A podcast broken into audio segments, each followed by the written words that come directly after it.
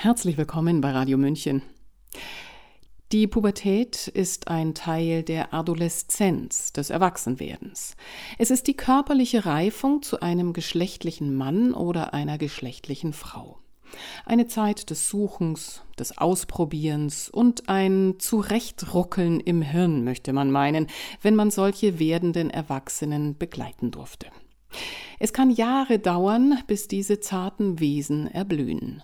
Man kann das beobachten, wie aus schlachsigen, manchmal pickligen, pummligen oder besonders dünnen Kindern strahlende, klare Antlitze werden, die reif sind, in die Welt zu gehen, um das Leben und die Liebe zu entdecken. Aber halt, kann man diese Jahre der oftmals quälenden Suche nicht einfach durch eine Pille aussetzen und später wieder einsteigen, wenn das Kind oder der Jugendliche klarer weiß, wer es sein möchte? Unklar ist noch, ob diese Pille nicht nur die Pubertät aussetzen, sondern auch den Findungsprozess abnehmen kann. Hören Sie einen Kommentar unserer Autorin, Philosophin und Erzieherin Sylvie Sophie Schindler zu den von der Regierung vorgeschlagenen Pubertätsblockern. Es liest Sabrina Khalil. Die Blechtrommel ist ein Roman, wohl der bekannteste von Günter Grass. Er erschien im Jahr 1959. Im Zentrum steht der Ich-Erzähler Oskar Mazerat. Und der beschließt im Alter von drei Jahren, nicht mehr wachsen zu wollen. Denn er möchte, Zitat, auf keinen Fall Politiker und schon gar nicht Kolonialwarenhändler werden, vielmehr einen Punkt machen, so zu verbleiben. Zitat Ende.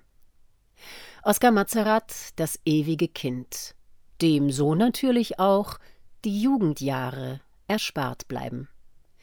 Doch diese Figur ist nicht mehr nur literarische Fiktion.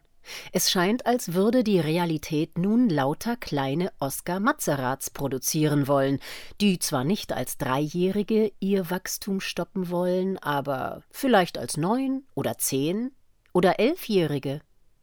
Wenn diese Kinder dann schreien Nein, ich will keine Pubertät, dann genügt zwar nicht nur der Entschluss, aber es stehen schon, wie praktisch, die Freunde und Helfer der Pharmaindustrie bereit mit ihrem illustren Sortiment. Pubertätsblocker, so heißt die neue Wunderwaffe.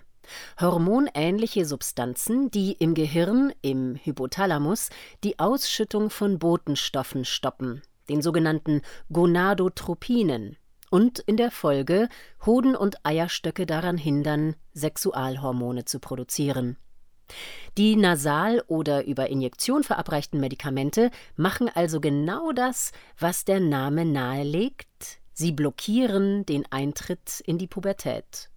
Also den ganz natürlichen Wachstumsprozess eines Kindes. Wer damit noch fremdelt, verständlicherweise, wer noch zögert, dem redet die deutsche Bundesregierung höchstpersönlich gut zu. Und zwar auf dem sogenannten Regenbogenportal des Bundesfamilienministeriums.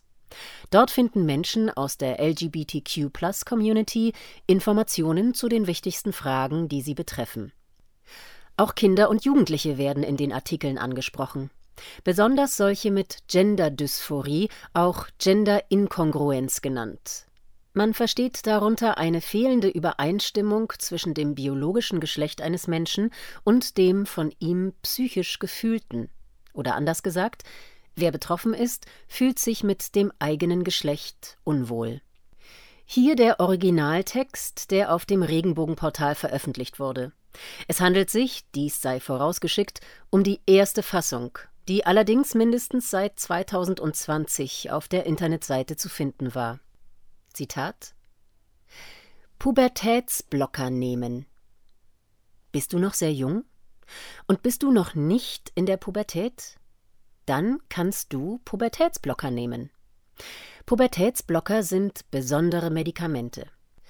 Das Wort Blocker heißt etwas stoppen, diese Medikamente sorgen dafür, dass du nicht in die Pubertät kommst. Das heißt, dein Körper entwickelt sich erstmal nicht weiter. Weder in Richtung Frau noch in Richtung Mann. So hast du mehr Zeit zum Nachdenken. Und du kannst in Ruhe überlegen, welcher Körper passt zu mir. Hormone nehmen. Vielleicht sagst du auch, nein, ich bin mir ganz sicher, dieser Körper passt wirklich nicht zu meinem Gefühl. Dann kannst du bestimmte Hormone bekommen. Zitat Ende. Nein, das ist keine Werbung der Pharmaindustrie. Oder vielleicht doch? Man könnte fragen, wer hat eigentlich für diese Empfehlung wie viel bezahlt? Es bleibt, zu diesem Text ist das offizielle Logo des Ministeriums dazugestellt, ergo wurde er auch aus unseren Steuergeldern finanziert. Und was fällt sonst noch auf? Dass man über einen vehementen Eingriff in die Entwicklung eines Kindes spricht, als handle es sich um eine Selbstverständlichkeit, eine Banalität. Als seien Pubertätsblocker so etwas wie Smoothies. Irgendwelche Hinweise auf Nebenwirkungen? Auf Spätfolgen, auf psychische Beeinträchtigungen, Fehlanzeige. Es fehlt auch der Hinweis auf die Rücksprache mit einem Arzt. Wie erklärt sich diese Fahrlässigkeit? Nun, dahingehend wurde der Text erst vor wenigen Tagen überarbeitet und erst nach heftiger Kritik in den sozialen Medien, allen voran von der CDU-Politikerin Julia Klöckner. Man fügte flugs den Zusatz an, Zitat, so kannst du deinen Arzt, deine Ärztin fragen, ob dir Pubertätsblocker vielleicht helfen könnten. Zitat Ende. Übrigens, zwischenzeitlich war die Internetseite nicht abrufbar, wegen Überlastung. Dann hat die Bundesregierung eine Stellungnahme nachgeschoben, dass sie sich nicht so verstanden wissen will, eine Empfehlung von Pubertätsblockern abgegeben zu haben. Das obliege nun den Ärzten. Doch sonst? Von Nebenwirkungen ist weiterhin keine Rede. Und auch nicht von der Massivität des Eingriffs. Denn Pubertätsblocker verhindern nur den hormonellen Eintritt in die Pubertät, aber das Gehirn reift trotzdem weiter. Es kommt also zu einer Schieflage, zu einer Desynchronisation. Und das erzeugt, lapidar gesagt, ein inneres Chaos. Die amerikanischen Transgender-Medizinerinnen Marcy Bowers und Erica Anderson schlugen im Oktober 2021 Alarm.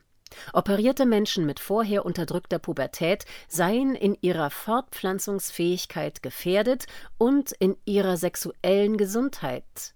Und sie seien in ihrer Fähigkeit, Intimität zu erfahren, eingeschränkt. Körperverletzung, Kindesmissbrauch. Auch das befördert der Transgender-Hype. Und das muss ganz klar gesagt werden. Da gibt es kein Vorbeimogeln und kein Relativieren. Die Kinder brauchen unsere Stimme. Sollen sie etwa gnadenlos einer Zeitgeist-Ideologie geopfert werden? Und wer schützt sie? Wer? Die Pharmaindustrie, die ohne Zweifel zu den großen Profiteuren gehört, ganz sicher nicht. Und dem bundesdeutschen Kind wird von der Regierung weiterhin suggeriert, es sei alles ganz harmlos. Es könne eben mal die Stopptaste drücken und dann ganz in Ruhe überlegen, welches Geschlecht es eigentlich haben will. Als stünde das zur Entscheidung wie die Anschaffung eines neuen Smartphones. Und dann? Na, dann drückt es irgendwann einfach wieder auf weiter und lebt mit dem Geschlecht, von dem es glaubt, dass es zu ihm passt. Ginge es nach der AG Queer der SPD Tempelhof Schöneberg Berlin, sollen bereits Siebenjährige ihr Geschlecht selbst bestimmen können. Einer ihrer Vorstände gilt übrigens als pädophilen Versteher. Er brachte 1994 ein Buch mit dem grauenvollen, dem ekelerregenden Titel heraus Die Lust am Kind. Nochmal, wer schützt die Kinder? Wer? Gewiss, es gibt Kinder, die unter ihrem von der Geburt festgelegten Geschlecht massiv leiden. Manifestiert sich das, brauchen sie Verständnis, Unterstützung und elterliche und professionelle Begleitung auf ihrem Weg, um das leben zu dürfen, was ihrem wahren Wesen entspricht. Auch das bedeutet, sich für das Wohl eines Kindes einzusetzen. Man bedenke aber, Nur eine Minderheit, die sich im falschen Körper fühlt, erweist sich später tatsächlich als transsexuell. Grundsätzlich, ein Kind ist immer ernst zu nehmen. Fühlt es sich mit seinem Geschlecht unwohl, kann das viele Gründe haben. Etwa der vorpubertäre Wunsch, jemand ganz anderes sein zu wollen, oder schwierige Lebensumstände, Stress in der Schule, Mobbing oder eine gestörte Beziehung zu den Eltern. Lehnt beispielsweise ein Mädchen seine Mutter ab, kann das dazu führen, dass es auch sein eigenes Geschlecht ablehnt. Aber eben nicht, weil es seinen Körper nicht mag, sondern die Mutter nicht. Tatsächlich sind es immer mehr Mädchen, die sich für eine Geschlechtsumwandlung entscheiden, im Verhältnis 1 zu 4 gegenüber den Jungen. Das Dilemma wenn der Grund ein ganz anderer ist, wird eine Geschlechtsumwandlung das Problem nicht lösen. Im Gegenteil. Doch über Transmenschen, die unter ihrer Geschlechtsumwandlung leiden, wird kaum berichtet. Einer der wenigen, die sich offen geäußert haben, ist der Amerikaner Walt Heyer, der sich zu einer Transgender-Frau umoperieren ließ. Zitat Gleich nach den Operationen ist man in einem Zustand der Euphorie, denn man hat ja so lange dafür gekämpft. Man denkt, es ist jetzt wunderbar und fabelhaft und das Leben wird jetzt gut. Doch mit der Zeit kommt dieses merkwürdige kleine Ding ins Leben hinein. Es heißt Wirklichkeit. Zitat Ende. Walt Heyer musste schließlich erkennen, dass traumatische Kindheitserlebnisse der wahre Grund für seine Geschlechtsunsicherheit waren. Sein Fazit? Zitat alles, was sie tun, ist, dich mit Hormonen voll zu pumpen, dir Brustimplantate einzusetzen und zu sagen, dass sie eine Frau geschaffen haben. Aber biologisch ist es unmöglich, einen Mann zu einer Frau zu machen. Zitat Ende. Inzwischen lebt er wieder im Körper eines Mannes. Die Pubertät ist ein herausfordernder Entwicklungsprozess, begleitet von viel Unruhe, großer Orientierungslosigkeit und enormer Unsicherheit mit dem eigenen Körper. All das ist ganz normal und geht meistens wieder vorbei. Jeder, der da durch ist, weiß es aus eigener Erfahrung. Die Pubertät ist auch eine hochempfindliche Phase, in der man besonders beeinflussbar ist. Und auch das nutzt die Bundesregierung schamlos aus. Auf dem Regenbogenportal wird weiter ideologisch indoktriniert, Zitat Muss ich entweder Junge oder Mädchen sein? Man kann auch beides sein, in Deutschland darf man vieles selbst bestimmen. Man darf auch selbst bestimmen, ob man ein Junge ist oder ob man ein Mädchen ist. Zitat Ende. In welcher Welt leben wir eigentlich? Wieso glaubt der Mensch, in alles eingreifen zu müssen, zu können? Was gibt ihm das Recht? Wo bleibt die Akzeptanz? Wo die Demut? Aber wehe man widerspricht als Erwachsener oder hat seine Bedenken, die Bundesregierung mischt sich auch hier ein und schreibt weiter, Zitat Vielleicht brauchen diese Erwachsenen mehr Zeit oder mehr Beratung. Zitat Ende. Vergessen hat das Familienministerium allerdings, den Kindern mitzuteilen, nimm dich an, wie du bist, auch wenn es dir manchmal schwerfällt. Denn Du bist in Ordnung, wie du bist. Und zwar ohne Medikamente und ohne Operationen. Sie hörten den Kommentar Pubertätsblocker von der Philosophin und Erzieherin Sylvie Sophie Schindler. Gelesen hat ihn Sabrina Khalil. Mein Name ist Eva Schmidt und ich wünsche Ihnen einen guten Weg. Ciao, Servus.